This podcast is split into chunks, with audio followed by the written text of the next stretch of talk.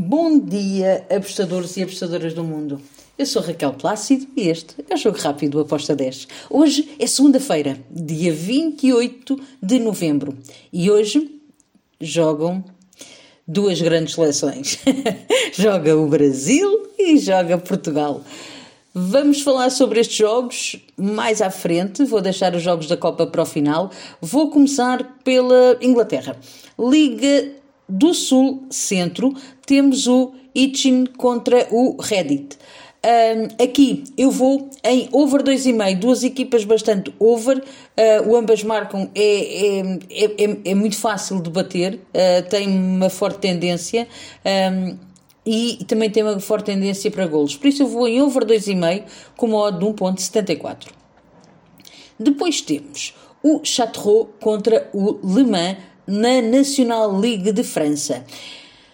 Duas equipas que uh, uma tem mais tendência over que a outra, o Le Mans uh, marca mais gols que o Charleroi, mas em casa o Charleroi uh, tem dado, muitas vezes ambas marcam, o mesmo diga, também posso dizer em relação ao Le Mans, por isso eu vou e ambas marcam com o modo de 1.81.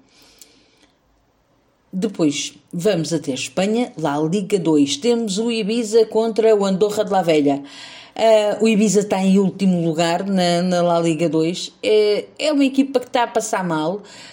O, o Andorra está bem melhor. Uh, acredito que pode vencer este jogo. Mas eu tenho aqui o handicap menos 0.25 para o Andorra, com uma odd de 2.016. Um, gosto bastante, então eu vou para o lado do Andorra com handicap menos 0.25 com uma odd 2.016. E vamos à Copa do Mundo. Já está a decorrer um dos jogos, por isso vamos passar para o jogo da Coreia do Sul contra o Ghana. Um, aqui eu espero um jogo muito interessante entre estas duas equipas. A Coreia do Sul conseguiu aguentar o Uruguai, uh, empatou. O Ghana fez o que fez a Portugal, quase que empatava.